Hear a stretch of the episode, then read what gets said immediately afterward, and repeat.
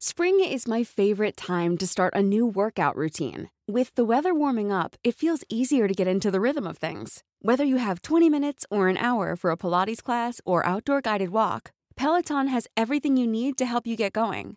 Get a head start on summer with Peloton at onepeloton.com. Ready to pop the question? The jewelers at BlueNile.com have got sparkle down to a science with beautiful lab grown diamonds worthy of your most brilliant moments. Their lab grown diamonds are independently graded and guaranteed identical to natural diamonds, and they're ready to ship to your door. Go to BlueNile.com and use promo code LISTEN to get $50 off your purchase of $500 or more. That's code LISTEN at BlueNile.com for $50 off. BlueNile.com code LISTEN.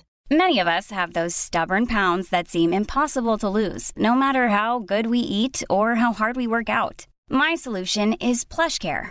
PlushCare is a leading telehealth provider with doctors who are there for you day and night to partner with you in your weight loss journey. They can prescribe FDA-approved weight loss medications like Wagovi and Zepbound for those who qualify. Plus, they accept most insurance plans. To get started, visit plushcare.com slash weight loss. That's plushcare.com slash weight loss.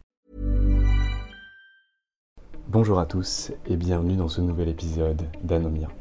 Je m'appelle Valentin Tonti Bernard et j'ai décidé de créer ce podcast pour vous permettre de découvrir la vraie vie des avocats, leur activité, mais surtout leur business.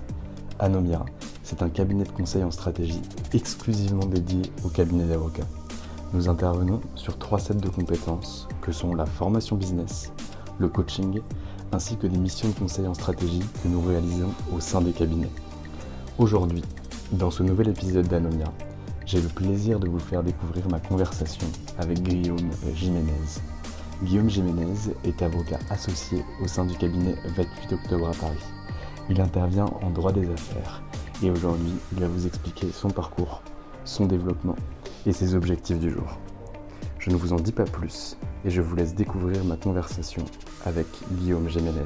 Bonne écoute eh bien écoute, bonjour Guillaume Jiménez, je suis ravi que tu me reçoives aujourd'hui dans le cabinet dans lequel tu es associé, le cabinet 28 octobre, situé 3 rue de Troyon à Paris, à proximité de la belle place de l'Étoile. Bonjour Guillaume Jiménez. Bonjour Valentin, très heureux de te recevoir aujourd'hui. Eh bien moi aussi, mais aujourd'hui on, est là pour parler de toi et tu le sais, donc j'aimerais savoir qui tu étais avant de devenir avocat et pourquoi tu as décidé de devenir avocat qui j'étais euh, vaste question, hein, ma vie, mon œuvre. Écoute, euh, je suis, euh, je suis, je suis un garçon qui a grandi en banlieue parisienne, une enfance heureuse, on ne peut plus classique. ce qui est un petit peu moins classique, c'est que je suis parti vivre en Espagne avec mes parents pour mon année terminale. Mes parents étant d'origine espagnole et s'étant installés là-bas. Mais je suis revenu parce que finalement, euh, je, reste français et parisien. Euh. et donc, euh, ben, je suis revenu pour faire mes études de droit tout simplement. pourquoi le droit? Parce que j'ai toujours eu le sentiment qu'on évolue dans une société de plus en plus réglementée et j'ai bien l'idée de maîtriser un petit peu ces règles qui nous, sont, qui nous sont un peu imposées, avec lesquelles on vit en fait. Et je me suis assez rapidement dirigé vers le droit commercial au sens large parce que je crois que j'ai toujours eu une certaine fascination pour le monde de l'entreprise en fait. Tout simplement, j'avais envie de travailler avec des entreprises. Euh, euh, je suis, mon père, lui, je l'ai toujours connu euh, indépendant avec son entreprise et et j'ai assez rapidement euh, compris que j'aurais aussi le goût de l'indépendance. Très clair. Et du coup, pourquoi le métier d'avocat? Bah, le métier d'avocat parce que le droit m'a toujours attiré et que finalement dans, les professions euh, juridiques, c'est le métier d'avocat qui m'attirait le plus et peut-être comme beaucoup, je pense, d'étudiants, pour des raisons qui ne sont pas tout à fait euh, les bonnes, parce qu'en réalité, n'ayant pas moi d'avocat dans ma famille, euh, j'avais une vision peut-être un peu romantique du métier et j'ai vraiment découvert j'ai découvert en le pratiquant et bon, il se trouve que, il se trouve que je considère avoir fait le bon choix, mais ça c'est l'expérience qui, euh, qui, en a décidé ainsi. je vais revenir sur justement la pratique. Tu, as découvert ce métier en le pratiquant et finalement il t'a plu. Donc tu, tu, fais tes études de droit, tu t'orientes vers le droit commercial parce que tu es fasciné par le monde de l'entreprise et tu vas devoir choisir un cabinet pour faire tes stages, ta première collaboration. Où est-ce que tu vas? Qu'est-ce que tu découvres? Et c'est quoi les tâches qu'on te donnait finalement lorsque tu arrives alors, l'histoire, c'est que mes études de droit, je les fais à l'université Paris 10 Nanterre, dans un double diplôme dont le nom a changé à plusieurs reprises. À l'époque, ça s'appelait un BIDUG, en droit anglais, qui évoluait ensuite vers euh, une licence et une maîtrise. Je crois que je suis la dernière génération euh, d'étudiants à avoir une maîtrise. C'est passé au master ensuite. Euh, donc avec beaucoup de cours d'anglais et puis de droit anglo-saxon et surtout des échanges qui étaient euh, négociés par l'université, par cette formation avec des universités anglaises et américaines, ce qui m'a permis d'aller faire, euh, après ma maîtrise, un LLM aux États-Unis, extrêmement enrichissant. Au retour euh, des États-Unis, je fais un master 2 de droit de l'entreprise, à Nanterre toujours, un master 2 qui était volontairement général parce que je n'avais pas encore la l'appétence pour me spécialiser, pour euh, aller chercher un master 2 en distribution, en concurrence. Tout ça restait un petit peu flou encore et j'avais pas du tout envie de me de m'enfermer aussitôt dans une voie. Et donc je fais à l'occasion de ce master 2 un premier stage dans un cabinet qui n'existe plus, qui s'appelle Falk et Associés, euh, où ça se passe très bien. Et de fait, j'ai refait ensuite deux stages de six mois chez eux. Donc je me trouve en fait en l'espace de deux ans, deux ans et demi à avoir fait l'équivalent d'une première petite collaboration en fait dans un cabinet où ça se passe très bien, de très belles relations avec les, avocats et euh, forcément le, fait d'avoir passé pas mal de temps dans ce cabinet fait que j'obtiens la confiance des associés et je commence à, euh, vraiment travailler sur, euh, sur le fond comme un collaborateur junior. Donc je, touche aux premières conclusions, mes premières assignations et et j'en retire une vraie, une vraie belle première expérience. Très clair. Et donc on t'envoie déjà en rendez-vous. Est-ce que tu es beaucoup plus sur de la prod? Est-ce que tu, on te transmet un petit peu ces notions aussi de développement euh, qui, sont bien sûr chères à la profession d'avocat? Alors oui, j'ai eu, j'ai eu cette chance euh, de, travailler avec euh, des avocats, notamment Elisabeth Lescopier et Géraldine Chical, qui, qui avaient à cœur en fait de faire, de faire progresser les stagiaires, donc, qui nous emmenaient en rendez-vous avec des clients, qui nous parlaient un petit peu déjà de, de, chiffrage d'honoraires. Euh, donc, euh, bon, de là à te dire qu'en tant que stagiaire, j'avais la main sur ces sujets, évidemment non. Mais en revanche, une vraie première euh, approche de ces problématiques qui sont au moins aussi importantes que la production. Mmh. oui, et c'est en ça que ça a été une belle série de stages. Ok, donc finalement une culture globale sur ce que doit être le métier d'avocat, tant en regard de la production que de la gestion, que de la facturation, que du développement, mais derrière surtout des tâches liées bien sûr à ton niveau en tant que stagiaire et à ton rôle, euh, qui était beaucoup plus de l'assignation, de la conclusion et finalement de l'aide à l'avocat. Évidemment. Et ensuite en collaboration, tu t'en vas où? Qu'est-ce que tu vas chercher après avoir vu cette expérience plus ou, enfin, plutôt longue en, stage? Euh, Tu t'en vas où pour aller chercher quoi? Alors en collaboration, euh, en collaboration, déjà, j'ai fait l'erreur, euh, l'erreur de ne pas chercher une collaboration pendant mon stage final au CRFPA. Donc j'attends d'avoir le CAPA en poche au mois de septembre et je me trouve dans une situation où évidemment mes petits camarades n'ont pas attendu et beaucoup de places sont prises.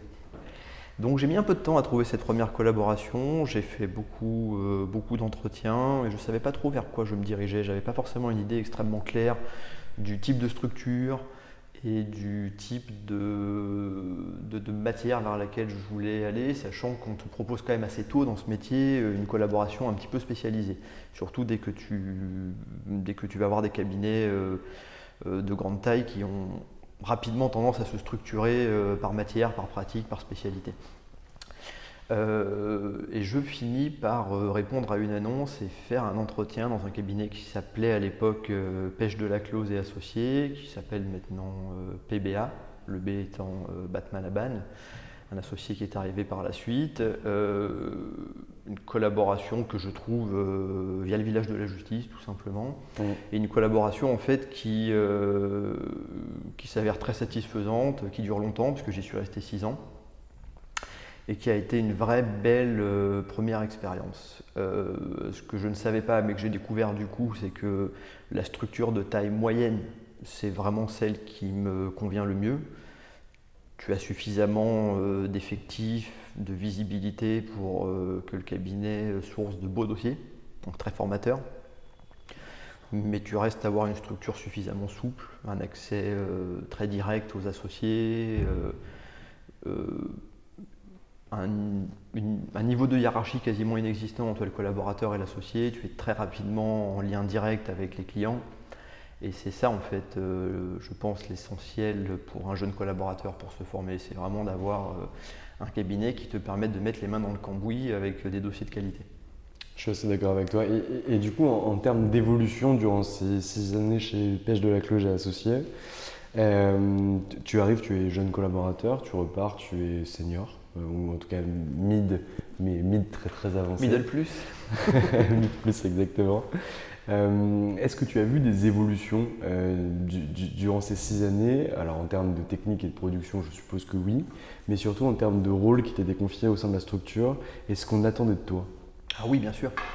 J'ai eu euh, la chance de bénéficier euh, d'une belle formation euh, avec Philippe Pêche de la Close, mais pas seulement. mais aussi, je suis arrivé dans un cabinet où il y avait une, petite équipe, certes, mais avec des seniorités variées. Donc, il y avait des, collaborateurs seniors et il ne faut surtout pas sous-estimer la manière dont on se forme aussi auprès de nos confrères un peu plus avancés. J'ai des collaborateurs seniors autour de moi qui m'ont beaucoup apporté dans ces premières années de pratique. C'est extrêmement, euh, extrêmement important et de ce point de vue-là, on avait un bel équilibre. Après, c'était un cabinet où il y avait la culture de faire assez rapidement monter les collaborateurs en autonomie et en responsabilité, quitte à les pousser un petit peu et à les mettre dans des situations inconfortables, mais c'est aussi comme ça qu'on apprend. Allez, donne-nous une anecdote. non, ce qui est inconfortable, c'est sûr que quand tu es jeune collaborateur et que pour la première fois tu vas plaider un dossier un peu important avec euh, le client dans le dos, qui est un client euh, régulier du cabinet, bon, il y a une forme de pression, euh, mais c'est une saine pression, c'est une pression qu'il faut, qu'il faut avoir connue, à laquelle il faut se soumettre pour progresser, ça c'est essentiel. Ce qui est intéressant aussi, c'est que je suis arrivé dans un cabinet qui, euh, était une structure euh, petite plus et qui a évolué avec le temps, qui a, connu des arrivées euh, d'associés. des associés arrivant, bah, les équipes de collaborateurs s'étoffent, donc le cabinet a grandi. Et c'était intéressant de voir cette évolution d'une structure en quelques années. Le hasard fait que j'arrive début mai 2011 dans ce cabinet en même temps qu'un jeune associé qui vient développer la pratique corporate de ce cabinet, qui jusque-là était un cabinet surtout contentieux. Et euh, la boucle, euh, les boucles étant parfois étranges et intéressantes, il se trouve que cet associé, Nicolas Blanchenet, euh, venait de ce cabinet. 28 octobre était juste avant collaborateur de mes associés actuels, Benoît Pruvot et David Koubi. Euh, et auprès de Nicolas, au-delà de, de la formation que j'ai eue euh, en contentieux des affaires dans ce cabinet auprès de Philippe Pêche de la j'ai aidé Nicolas Blanchenet sur cette pratique euh, de corporate qu'il venait développer, sur laquelle il était seul, forcément, il ne venait pas avec une équipe. Et donc j'ai mis aussi les mains dans, dans, le cambouis sur le droit des sociétés, sur des petites opérations de cession, sur des opérations sur capital, des choses comme ça je me suis formé un petit peu euh, sur le tas sur ces sujets que, que je ne maîtrisais pas à l'époque, mais euh, sur lesquels j'ai fini par, euh, par monter régulièrement et progresser. Et du coup, j'y ai passé dans ce cabinet six belles années. Et j'ai eu beaucoup de gens autour de moi, de ma génération, qui se demandaient pourquoi je restais aussi longtemps dans un cabinet. Il y avait cette culture autour de moi de se dire qu'au bout de 2-3 ans, tu as fait le tour, il faut aller voir ailleurs. je ne suis pas tout à fait d'accord je pense que quand tu es jeune collaborateur, il faut aller voir ailleurs quand tu as fait le tour. Mais le tour, euh, il peut être plus ou moins long selon le cabinet où tu es et les challenges qu'on te propose. Et moi, il se trouve que pendant, euh, pendant six ans, j'ai progressé, j'ai gagné en autonomie, j'ai été, euh, j'ai été exposé à des sujets, à des clients, à des problématiques intéressantes, donc j'ai progressé. Tu t'es senti valorisé, tu as été valorisé tout au long de cette collaboration? Oui. Oui, il y avait une, saine, euh, une saine manière d'envisager la collaboration dans ce cabinet. Et ça, de ce point de vue-là, c'était. Euh, je ne pense pas que j'aurais pu rester six ans dans un cabinet où ces choses-là ne, convenaient pas. j'ai trop, j'ai trop l'amour d'une certaine indépendance pour, pour ça, mais c'était un cabinet qui respectait ça et qui mettait en avant ses collaborateurs. Et pendant ces six années de collaboration, du coup, est-ce que tu développes ta clientèle personnelle? Est-ce que tu vas chercher du dossier? Ou est-ce que tu te concentres vraiment sur les dossiers que le cabinet te donne à traiter? Alors donc j'ai développé euh, assez tôt ma clientèle personnelle parce qu'il m'est apparu très tôt que euh, n'y a pas beaucoup d'avenir dans ce métier pour quelqu'un qui voudrait rester euh, collaborateur toute sa carrière. C'est des modèles qui existent très peu et qui existent un petit peu à la marge dans certains cabinets pour certains profils très spécifiques. Ce n'est pas le cas général. Euh, tu peux assez rapidement t'enfermer et te trouver dans, des, dans des, situations un petit peu compliquées si tu restes collaborateur trop longtemps. Et pour euh, être autre chose que collaborateur, il n'y a pas 40 manières de faire. Tu t'installes ou tu t'associes. Euh, t'associer, tu peux associé sur une, enfin devenir associé du cabinet dans lequel tu es sur une pratique existante parce qu'il y a une clientèle, il y a un chiffre d'affaires qui le justifie. C'est super rare. Ça supposera malgré tout que tu finisses par euh, développer ta propre clientèle, euh, mais malgré tout, ça peut exister. C'est souvent des, des cas un petit peu de, transmission, de passage de relais entre un associé plutôt en fin de carrière qui fait monter en puissance euh, son, son collaborateur en l'associant, mais ça suppose aussi d'être au bon endroit au bon moment. Là, il y a une problématique de timing que tu ne maîtrises pas. il faut être dans la situation pour euh, attraper au vol ce type d'opportunité. Euh, mais donc j'ai assez vite compris que euh, la seule manière de maîtriser un tout petit peu ton destin, même si tu ne maîtrises pas toujours tout, c'est malgré tout de développer une clientèle et de, se laisser du coup beaucoup plus d'ouverture. Finalement le cash c'est la liberté. oui, c'est ça. Et puis c'est en fait, c'est la liberté d'avoir des options. C'est ça, en fait, de ne pas se laisser enfermer dans, des modèles que tu ne maîtrises plus. Euh, j'ai assez rapidement voulu euh, développer ma clientèle personnelle de manière un petit peu euh, volontariste, c'est-à-dire je ne voulais pas prendre du tout venant. Je faisais du droit des affaires, ma clientèle naturelle c'était l'entreprise. je ne voulais pas commencer à faire des divorces, à faire de, à travailler sur euh, les problématiques euh, locatives de ma voisine, etc., etc. Donc, euh, je me posais la question comment est-ce que sans avoir un réseau particulier dans ces secteurs-là, je fais pour développer une clientèle? Et j'ai assez rapidement commencé à fréquenter des réseaux de chefs d'entreprise. Tout simplement, je me suis dit le meilleur moyen, c'est encore d'aller au contact de ces gens qui peuvent être une clientèle potentielle. Euh, mais ce qui n'était pas toujours évident parce que je me trouve dans des, euh, matinées, dans des soirées euh, de networking avec des entrepreneurs qui ont beaucoup plus de bouteilles que moi. Donc je suppose qu'ils attendent de leur avocat quelqu'un qui a plus de bouteilles que moi aussi. Parce que finalement, quand tu as, deux ans de bar, tu ne te sens pas encore une légitimité très très développée. Donc il y a un petit peu de syndrome de l'imposteur à cette époque-là, mais en même temps, il y a aussi l'idée qu'il faut bien y aller faut y un peu au flanc et puis peu à peu ça, ça, se met en place avec un, premier, avec un premier dossier, un premier client, un deuxième et puis euh, ensuite euh, un, système un petit peu de recommandation où un client satisfait va te recommander à son copain, un petit effet boule de neige comme ça euh, par le bouche à oreille. Et ce système de, boule de neige et de, de bouche à oreille, bah, mécaniquement il grandit de manière un peu exponentielle avec les années.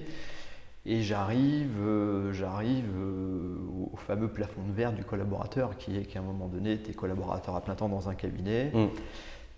Tu, moi, je suis dans un cabinet qui joue le jeu vis-à-vis de moi, donc j'ai pas envie de rentrer dans une logique, euh, dans une mauvaise logique vis-à-vis d'eux, en développant ma clientèle personnelle au détriment de mon travail pour ce cabinet, qu'il faut quand même considérer techniquement comme mon premier client, hein, tout simplement.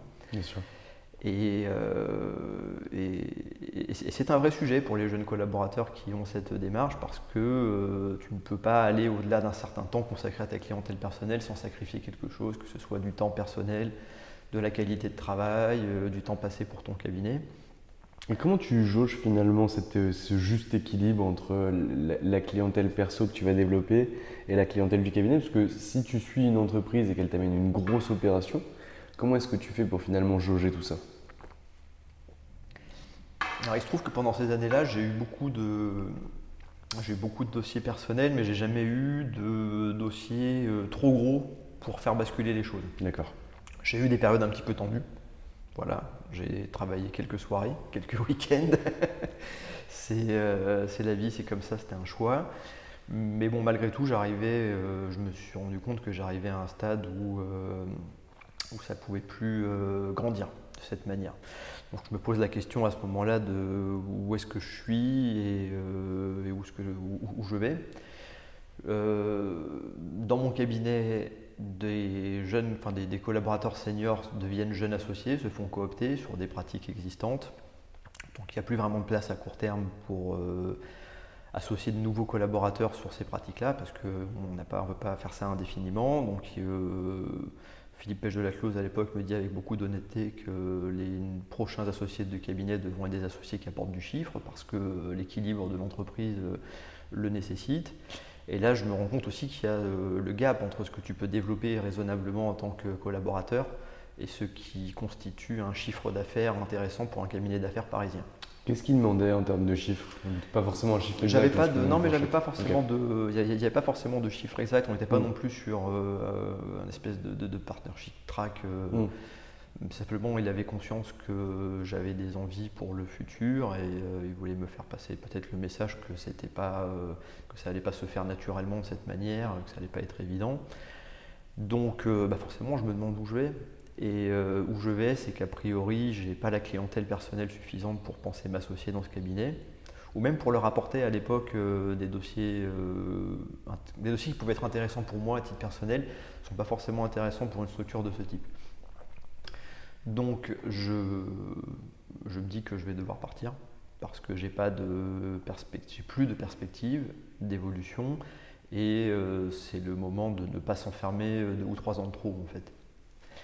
Donc je, quitte euh, en très bons termes euh, le cabinet pour essayer de trouver une autre aventure. Je fais un passage éclair dans un, dans un cabinet intermédiaire dans lequel euh, le fit ne se fait pas des deux côtés, ça se voit très vite, ça dure quelques semaines à peine. On est en été 2017, il me semble, et du coup je réponds à une annonce anonyme sur le village de la justice. Je suis rappelé et euh, donc je suis rappelé par Benoît Pruvot, euh, cabinet 28 octobre, euh, voyons-nous, et il m'explique qu'il a une collaboratrice qui a plus ou moins mon expérience qui quitte le cabinet, qu'il a besoin de la remplacer, on parle de contentieux des affaires. Forcément, je me rappelle que Nicolas Blanchenet a évolué pendant longtemps avec Benoît, donc je l'appelle, il me dit écoute, bon, c'est un cabinet dans lequel tu pourrais vraiment avoir plaisir à travailler, très sain, des beaux dossiers. Euh, Benoît appelle Nicolas parallèlement, forcément. C'est qui, ce Jiménez le, triangle. voilà, donc visiblement Nicolas lui dit euh, des choses, euh, des bonnes choses, ou en tout cas mm. des choses pas trop mauvaises sur moi, donc on se rend compte. là, le, on se rend compte en, entretien que le fit humain se fait très vite. On parle très vite la même langue. je rencontre ensuite David Koubi, pareil, on parle très vite la même langue ils m'expliquent qu'ils sont dans un cabinet euh, qui a une culture un petit peu euh, presque, presque tribale en fait. On est un, cabinet euh, où on serre les coups d'une vraie famille professionnelle. La firme. Ça me parle beaucoup. Moi j'aime bien, j'ai une mentalité très clanique. Donc tout, ça me, tout ça me parle beaucoup. je me dis que j'en suis pas à un stade de ma carrière où je dois prendre le premier job qui se propose à moi sans expliquer aux personnes avec qui je vais travailler euh, là où je veux aller. Donc euh, j'affiche assez clairement l'idée que moi mon objectif c'est de devenir associé parce que j'aime l'exercice en groupe et que j'ai pas particulièrement envie de m'installer seul. Et, euh, et que ça pourrait peut-être être avec eux si les choses font que, enfin si l'évolution de notre collaboration fait qu'il y a une opportunité, que c'est intéressant. Euh, Benoît et David sont très réceptifs euh, à ce discours, ce qui me conforte dans l'idée que je suis au bon endroit. Alors évidemment, il n'y a aucune, euh, aucune sorte de, promesse ou de garantie, mais au moins on sait d'où on part, mm. très clairement.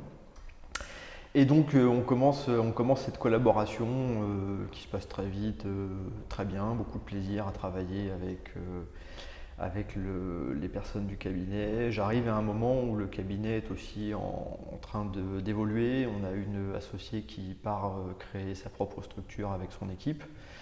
on a un, nouvel associé, Didier Médecin, qui fait du droit du travail, qui arrive au cabinet quelques semaines avant moi, je crois. Euh, donc voilà, un cabinet qui se restructure. Dans la première année de ma collaboration, certains collaborateurs qui étaient là depuis, euh, depuis quelques temps euh, partent, donc on recrute des nouvelles personnes et du coup j'ai l'impression d'arriver dans un cabinet qui a une existence, qui a une culture, mais qui aussi rentre dans une nouvelle phase et c'est intéressant parce que du coup il y, a des, y a des choses à faire, il y a des choses à proposer. Euh, je me trouve à travailler avec des associés qui sont très réceptifs au fait que leurs collaborateurs aient des envies, des projets, euh, des idées pour le cabinet. Et ça, c'est très agréable parce que du coup, on est dans une structure qui a une vraie culture et une ancienneté, mais qui n'est absolument pas euh, fermée au changement, qui est très souple en termes de fonctionnement, un fonctionnement très très horizontal, pas de pas de collaborateur dédié à un associé, tout le monde travaille avec tout le monde dans la, dans la mesure des, appétences pour les matières, des dossiers, des charges de travail à un instant T.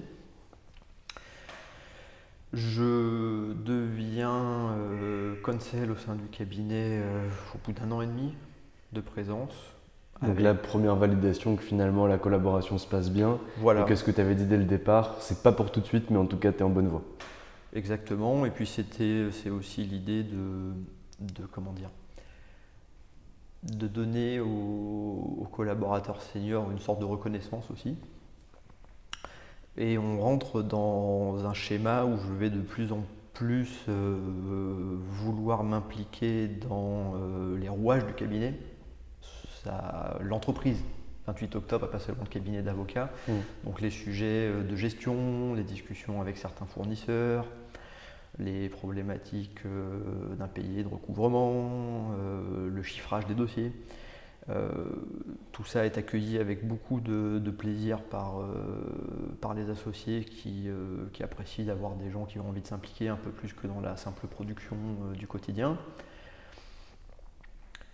Et je me trouve dans une situation où je source un certain nombre de dossiers qui commencent à être intéressants, euh, des dossiers perso.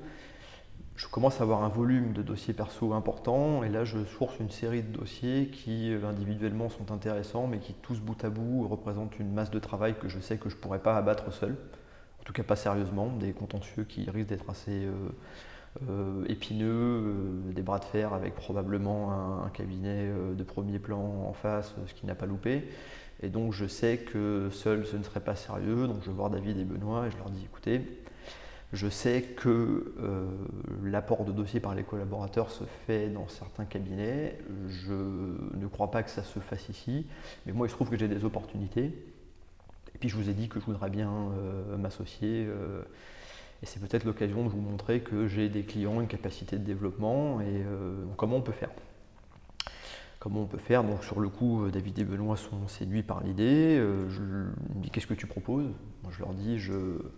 alors bon, les, modalités à ma connaissance de, rémunération des apports d'affaires par les collaborateurs varient un peu, il n'y a pas forcément de règles. Je sais qu'une rétrocession de 10% du chiffre d'affaires apporté est relativement euh, classique.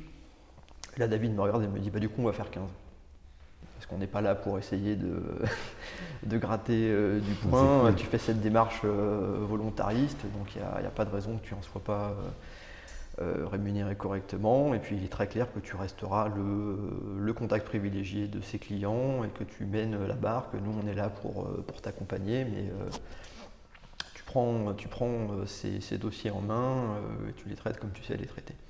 Donc une manière très saine de commencer à apporter des dossiers au cabinet, ça se passe bien. Et donc du coup, je me rends compte que euh, pour moi, la voie de l'association, si je dois continuer de développer, prendre des dossiers que je n'ai plus le temps de prendre, c'est d'en apporter au cabinet. C'est un, un sacrifice financier, parce que finalement, je me retrouve à avoir un, pourcentage de ce que je pourrais, euh, de ce que je pourrais avoir euh, si je le prenais intégralement seul, mais c'est aussi du coup une manière c'est un investissement sur un investissement, C'est un investissement, puis c'est aussi une manière de me décomplexer parce que du coup, euh, je sais que euh, en termes de développement, euh, je peux ouvrir les vannes. Je sais qu'il y aura toujours de la capacité. J'ai un cabinet, j'ai des collaborateurs, du staff, des stagiaires, donc il n'y a plus de limite. Et ça, c'est intéressant aussi. De... Et puis il n'y a plus de limite sur ce que je sais ou pas traiter parce que j'ai des compétences au cabinet que je n'ai pas moi-même mais qui peuvent être traitées. Donc ça me permet de, ça me permet rentrer dans cette dynamique où j'apporte un volant de plus en plus important de mes dossiers au cabinet. Arrive le, arrive le confinement, qui a été une période un petit peu, euh, un petit peu compliquée pour, euh, pour tout le monde. je suis assez fier de la manière dont on l'a vécu au cabinet parce qu'on s'est dit que euh, personne resterait sur le carreau et qu'on maintiendrait tout à tout prix, y compris les stagiaires. Donc, et on a réussi. On a réussi à, passer cette, cette période de belle manière, de très belle manière. Euh, on, en est ressorti euh, plus, plus fort, on en est ressorti avec de l'activité, on en est ressorti avec des projets. Et du coup, euh, du coup, en juillet dernier, alors que je commençais justement à me dire qu'il fallait que je parle avec David et Benoît d'un vrai partnership track, de mmh. vrais objectifs, de comment est-ce qu'on arrive à cette association dans leur tête. David me dit de passer le voir dans son bureau, Benoît est là, et ils me disent Bon, euh, maintenant on t'associe. Il reste juste à savoir comment, comment on fait et, sous combien de temps ça va se faire, mais, euh, mais bon, cette période un petit peu compliquée du confinement valide le fait qu'on a envie de, travailler avec toi, de, de, se lancer dans cette aventure. Donc ça, c'était en juillet dernier. On a travaillé un petit peu sur, euh, sur le modèle, euh, sur les chiffres évidemment. J'ai ouvert, euh, ouvert mes, mes déclarations d'impôts, j'ai ouvert, j'ai fait des petits, des petits camemberts pour montrer mes dossiers, la manière dont je les source, mes clients, mes partenaires. Et donc, donc, je choisis de, devenir associé en capital et pas seulement en industrie. Donc c'est un vrai mariage professionnel. Mmh. Là, on décide de de lier nos sorts euh, pour le meilleur et pour le pire. Et euh, donc cette association a mis un petit peu de temps à se déboucler pour plein de raisons administratives euh, très ennuyantes, mais depuis maintenant quelques semaines, je suis devenu associé du cabinet 28 octobre. C'est une, une, grande, une grande fierté et en même temps un grand challenge. Incroyable. Mais en, tout cas, l'histoire est très bien racontée et très douce, si ce n'est que je n'ai même pas besoin de poser de questions. J'adore quand c'est ça. Alors maintenant, on va passer un petit peu aux questions. Ok, donc tu, tu, finalement, tu évolues au sein de ce cabinet. Je vois bien les trois étapes par lesquelles tu es passé. Euh, je trouve que c'est très bien raconté et je pense que ça traduit la réalité parce que je te connais euh, avant ce podcast, donc je sais que c'est la vérité. Euh, moi, j'ai une question par rapport aux objectifs euh, sur lesquels tu t'engages, entre guillemets, auprès de tes associés. Lorsque, lorsque Benoît et David te proposent cette association en disant bah voilà, maintenant il faut qu'on t'associe, qu'est-ce que tu leur vends comme plan de développement, entre guillemets? Alors, l'intérêt d'avoir travaillé pendant un an et demi, deux ans sur cet apport de clientèle d'abord, et puis surtout d'avoir aussi apporté la compétence de droit des sociétés qui n'existait pas au cabinet et qui a permis aussi euh, à Benoît et David de rentrer des dossiers, des opportunités, de me faire travailler dessus. L'avantage d'avoir fait ça, c'est qu'ils avaient une vision euh, assez claire de ce que je faisais, de ce que je pouvais faire et de là où on pouvait aller ensemble. C'est-à-dire que je leur apporte des possibilités de développement qu'il n'y avait pas avant. Donc pour eux, c'est intéressant. Ça permet de saisir des opportunités qui étaient plus compliquées à saisir auparavant. Et en même temps, ils savent très bien ce que je fais, ce que je sais faire et quel type de clientèle je, vise. Donc euh, l'idée, il euh, n'y a, pas de, a pas de surprise de ce point de vue-là. L'idée très claire, c'est de faire euh, grandir cette activité qu'on connaît tous, qui est la mienne. En termes d'objectifs, alors c'est un petit peu, c'est pas très, c'est pas, pas, hyper formalisé. C'est-à-dire qu'on est dans un cabinet de taille moyenne, on n'est pas dans un cabinet structuré à l'anglo-saxonne. David et Benoît sont les fondateurs du cabinet il y a une vingtaine d'années. On a un associé, euh, Didier, qui est arrivé en cours de route. Mais on n'a pas eu de. Je suis le premier collaborateur qui devient associé au sein du cabinet, donc il n'y avait pas de partnership track très établi. En réalité, euh, j'ai un peu essuyé les plâtres de ce point de vue-là. On l'a un petit peu créé ensemble. Et si on devait aujourd'hui euh, le formaliser, il y aurait certainement un retour d'expérience de ce point de vue-là. C'est intéressant. Mais ce qui fait que du coup, on a travaillé ensemble sur la manière dont ça allait se faire. Il n'y avait pas de, d'objectif euh, clair. On, on s'est assis, on a réfléchi sur une manière euh, saine de faire les choses. Euh, la problématique, c'est la suivante. je sais que je n'ai, malgré, entre le chiffre d'affaires que j'ai en perso et ce que j'apporte au cabinet, Et d'ailleurs, quand je deviens associé, je n'ai plus de perso. En fait, j'apporte tout au cabinet depuis plusieurs mois. J'ai ouvert les vannes Mmh.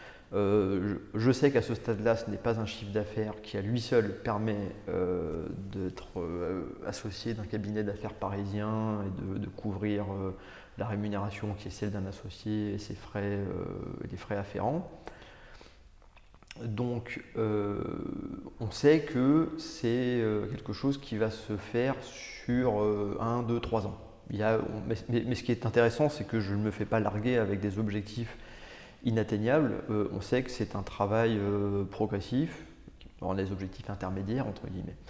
Et l'idée, c'est euh, c'est de continuer à faire croître quelque chose qui est en croissance. On est sur une, vraiment sur une évolution. Il y a- on n'est pas du tout sur une rupture. La manière dont on travaille au cabinet, c'est que globalement, on a des rémunérations qui sont fixes, qui ne sont pas du tout directement corrélées au chiffre d'affaires.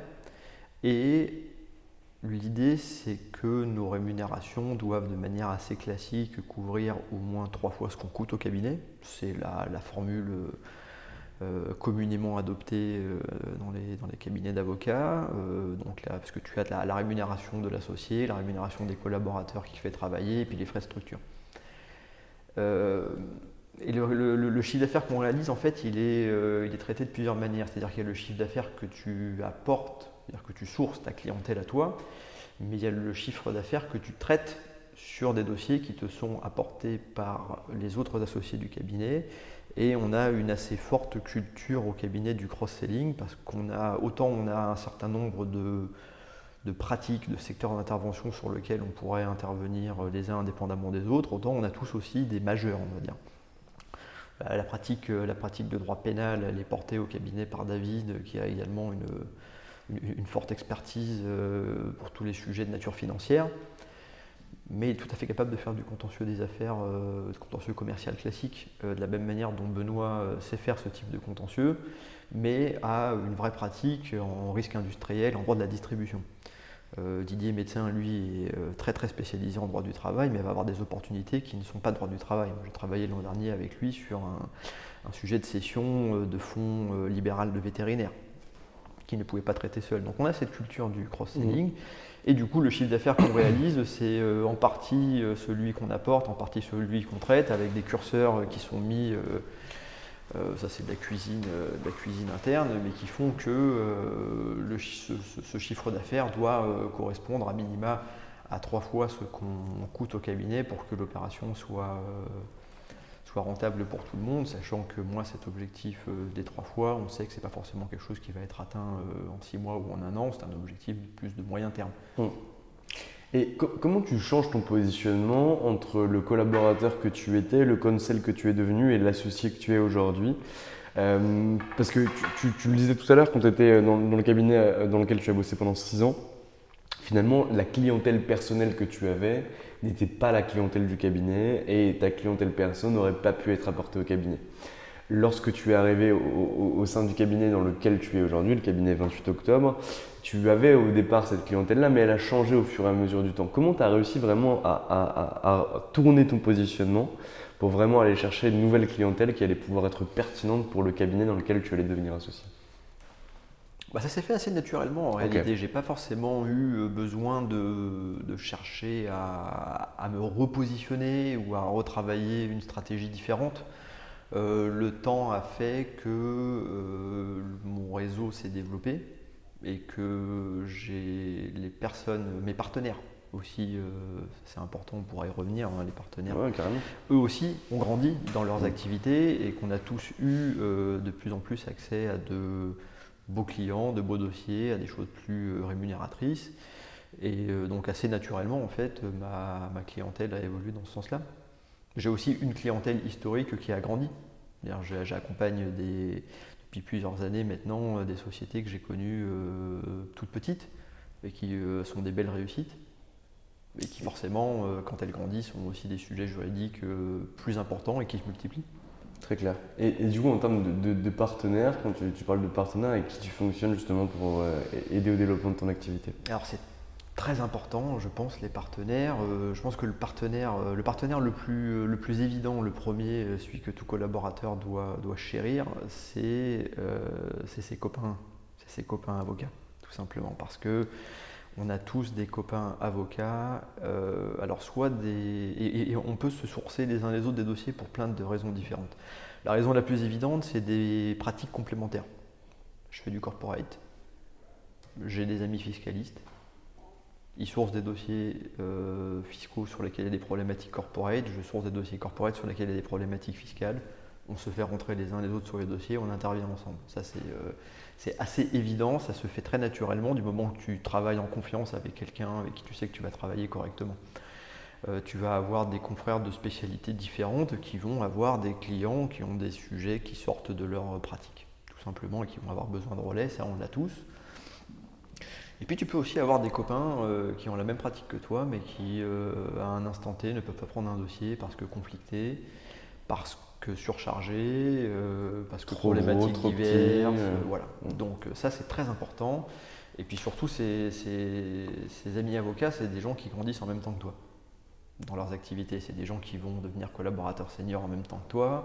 C'est des gens qui vont probablement s'installer ou s'associer dans un dans un, dans un temps euh, similaire. C'est-à-dire que moi, en quelques années, ces 3-4 dernières années, j'ai beaucoup de mes camarades qui sont euh, associés, installés, euh, qui ont créé des structures. Donc, donc on est tous sur des, des, trajectoires assez similaires finalement. On se suit. Et puis après, il y a un écosystème de partenaires qui est très dépendant, je pense, des matières et des spécialités que tu pratiques, mais qui est essentiel. Moi, en faisant du contentieux des affaires et du droit des sociétés, euh, forcément, les professionnels du chiffre, c'est des partenaires euh, extrêmement euh, importants, à la fois parce que je vais régulièrement avoir besoin d'eux pour mes dossiers, des valorisations, des commissariats aux apports, à la transformation, des choses comme ça. Et eux vont aussi avoir régulièrement des, clients qu'ils suivent, notamment en expert comptable, qui vont venir les voir pour des... Alors pour tout d'ailleurs, pour des, opérations du corporate, mais aussi pour, des, pour du contentieux, parce que c'est vrai que l'expert comptable est un vraiment pour l'entrepreneur un, contact du quotidien. Donc c'est une source euh, infinie de, dossiers de clients potentiels. Après, moi, il se trouve par exemple que je travaille aussi avec des notaires. J'ai un ami notaire qui régulièrement, euh, régulièrement est sollicité par exemple pour des sessions de fonds de commerce, mais lui euh, veut vraiment rester un professionnel très pointu de l'immobilier, mais il est très content d'avoir un partenaire à recommander à ses clients. Mais c'est aussi se comporter comme un expert en disant je prends pas mais t'inquiète, je sais qu'il va pouvoir le prendre pour toi et je t'assure qu'il va être bon. C'est aussi pour moi donner de la valeur à ses clients. Comme toi d'ailleurs, tu dois faire la même chose lorsque tu as euh, un client qui vient te voir et qui veut une demande très particulière. Tu sauras l'orienter derrière vers le bon expert sûr. Euh, pour, pour, pour, pour, avancer. C'est sûr, c'est évident. J'avais peut-être dans les premières années de pratique cette frayeur de dire si tu dis que tu ne sais pas faire, mm. tu perds en crédibilité, tu risques de perdre le client. Alors qu'en réalité, je me rends compte aujourd'hui que quand tu dis que tu ne sais pas faire, les gens le comprennent très bien parce qu'ils comprennent bien qu'un avocat ne fait pas tout. Mm. Et quand tu es en plus en mesure de les mettre euh, autour d'une table avec la bonne personne pour répondre à leurs problématiques, ils perçoivent ça comme une vraie valeur ajoutée de ta part. C'est clair. Et aujourd'hui, du coup, la typologie de, de clients cibles que tu vas chercher, ou en tout cas que tu vises, c'est qui, c'est quoi? Moi, je travaille principalement aujourd'hui avec euh, des PME. Des PME, parfois des grosses PME. C'est ma clientèle euh, privilégiée. C'est une clientèle que j'aime beaucoup parce que euh, la plupart du temps, mon contact privilégié, c'est le chef d'entreprise. Donc pas de service entre guillemets support associé, direction juridique, directeur opérationnel, etc. Beaucoup plus dirigeant d'entreprise. Alors ça arrive mmh. sur certains clients un petit peu plus gros qui commencent à être structurés. Alors souvent, Souvent, quand la, société grandit, celui qui est en charge des sujets juridiques, c'est le DAF. Il faut commencer à avoir vraiment une grande taille ou alors une activité qui nécessite beaucoup de juridique pour avoir un responsable juridique en interne. Euh, mais euh, moi j'aime travailler avec les deux. Le, chef d'entreprise, c'est quelqu'un qui est en prise avec ses problématiques d'exploitation du quotidien. Donc lui, il a besoin de réponses très très opérationnelles. Il n'a pas besoin d'un cours de droit. C'est intéressant. C'est très intéressant parce que ça te force en tant qu'avocat à ne pas faire que du droit, mais à vraiment connaître ton client, à connaître son business, ses problématiques, ses obstacles, ses avantages concurrentiels, et de vraiment, quand on parle du fameux avocat business partner, l'avocat business partner, c'est l'avocat qui connaît son client sur le bout des doigts, et même sur les sujets qui ne le concernent pas directement. Euh, après, travailler avec, euh, avec le DAF, voire avec le responsable, le directeur juridique, c'est un, autre plaisir, c'est celui de parler avec un interlocuteur qui maîtrise les sujets qu'il te confie.